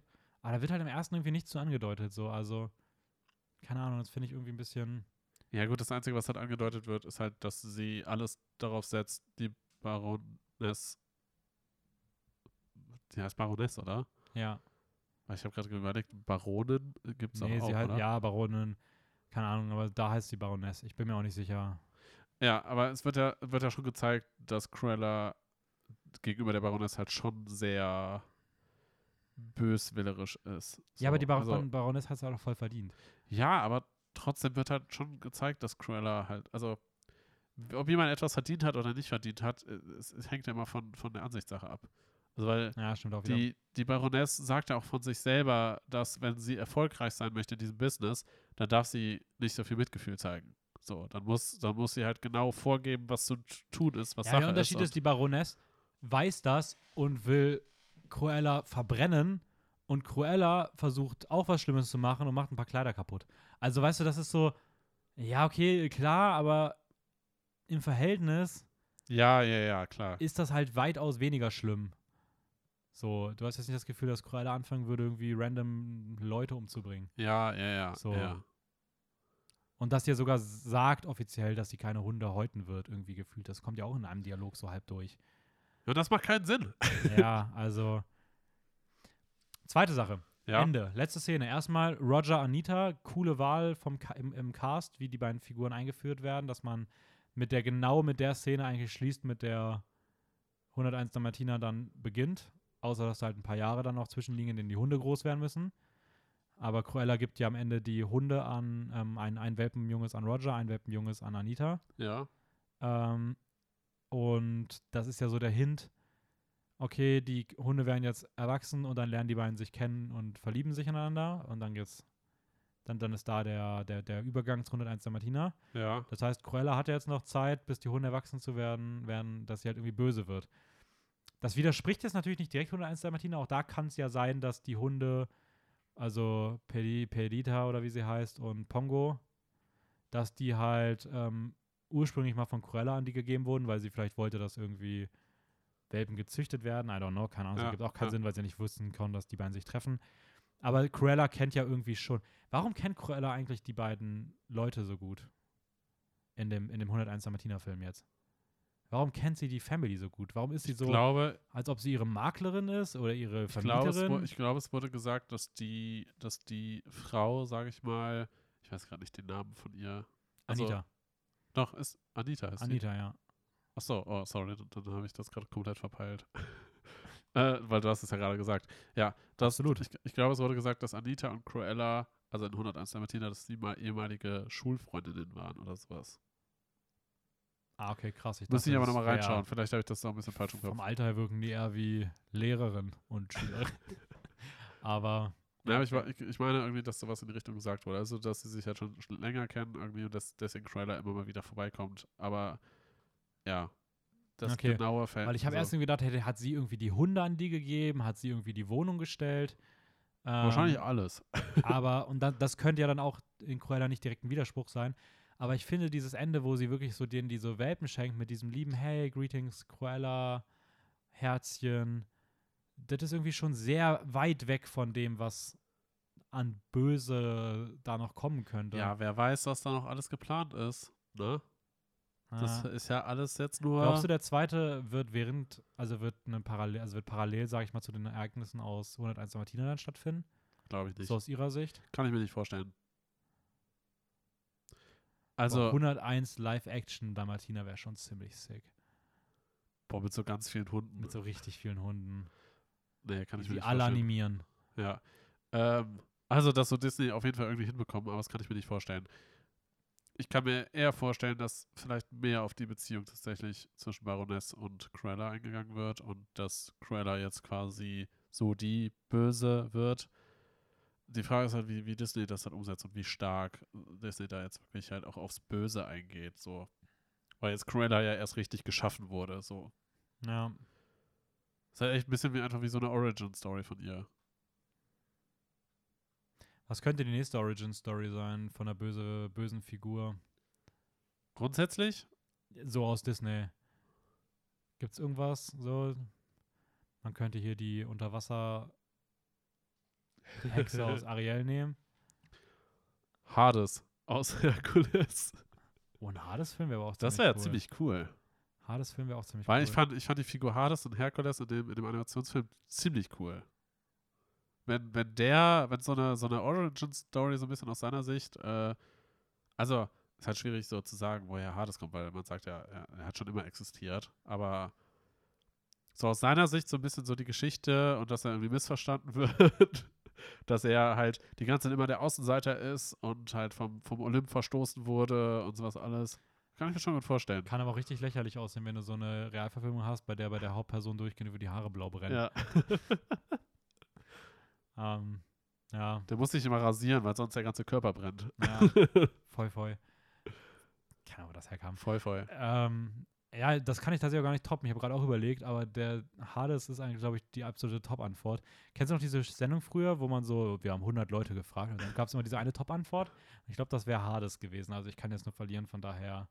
Sag Willst du, ich, willst du ich, nichts sagen? ich gehe auch mit Hades. Also ha Hades wäre auch meine. Hätte ich auch gesagt. Mann, du warst einfach ein bisschen schneller. ähm, Aber ich muss auch sagen, Herkules ist jetzt mir auch so als erstes in, in den Kopf geploppt. Also grundsätzlich als jetzt Disney-Filme.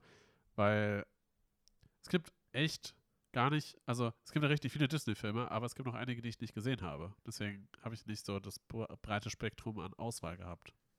ja, auch wieder, ja, Weil ist bei sonst- mir aber ähnlich. Weil sonst, ich habe ich hab Bernhard und Bianca noch gesehen. Äh, Mowgli ist auch von Disney, oder? Kann das Also sein? ja, das Dschungelbuch. Das Dschungelbuch, Ja. ja, meine ich ja. Ja, du kannst ja keinen Film über, über, über den Tiger machen. So. Oder äh, aus, von, aus Gars Sicht von, von Ja, König Aber ich mir wenn es dann wieder eine Realverfilmung ist, dann hast du wieder diese creepy animierten Ja, Löwen. Als Animationsfilm traut man sich eh wieder nichts düster zu machen, also ist irgendwie auch schwierig. Deswegen habe ich schon nach irgendeiner menschlichen Figur überlegt. Aber da fällt mir jetzt auch nicht so wirklich was ein. Also, ja, oder halt wirklich Bernhard und Bianca und dann hier dieser Basil, dieser, dieser Grafenmaus-Viech. Und dann kann man, ich, ich muss instant an diesen Look von Cats denken, aus dem Cats-Musical, wenn du einfach so Menschen in Ja. so Ratten, in ich, so oh, oh, überlebensgroße ja. Katzenkos ähm, Rattenkostüme steckst. ja, Ratatouille. Ratatouille, oh mein Gott, ja. Das ist, ja, nee, ist Pixar, oder? Ja, ist Pixar. Gehört ja auch zu Disney. Ah, muss ich auch nochmal gucken, ey. Ratatouille? Ja, wollte ich schon lange nochmal gucken. Den ich Ratatouille, Ratatouille ist ein echt cooler Film. Alles, was ich nach, vor, vor 2018 geguckt habe, will ich nochmal gucken, weil das ist alles in der Post, äh, in der Pre-Letterbox-Ära entstanden. Oh, Äh, deswegen Ratatouille ist habe ich im Dezember 2017 geguckt, also wirklich kurz vorher, den will ich unbedingt nochmal sehen. Ja. Gut, ich würde sagen, damit, ähm, ich werde mir was zu essen machen. Also, ich würde sagen, machen jetzt die Folge bis zu Ende, weil ich würde mir gerne was zu essen Dennis machen. sagt sich jetzt was zu essen Ähm, und ich laber jetzt einfach noch eine halbe Stunde. Ja. Nee, ähm, ich habe auch gar nichts mehr zu sagen. Ich weiß nicht, hast du noch was für, für einen Abschluss? Hab ich noch was zu sagen? Ähm, Oh, Seite 5 ist noch komplett voll. Ich ja noch was zu sagen? Äh, ja, nee, so direkt jetzt nicht. Schaut Filme. Ähm, am Samstag ist die Pride. Kann man vielleicht mal mitlaufen. Mhm. Bisschen Support zeigen. Ansonsten Wetter wird auch gut. Habt, was? Wetter wird auch gut. Wetter wird gut. Ja. Ansonsten, ja, aktuell auf die EM. So, Wupp, schaut, schaut ein bisschen Fußball. Ja, Mach ich heute Abend auch. Niederlande gegen Leben. Österreich. Wird Was, super. Ukraine? Nee. Niederlande gegen Niederlande. Österreich. Ja. Wird super. Ja, wird super. Dann, Folgt uns bei Instagram, filmjoker-wien. Ähm, und wir hören uns nächste Woche wieder. Bye! tschüssi!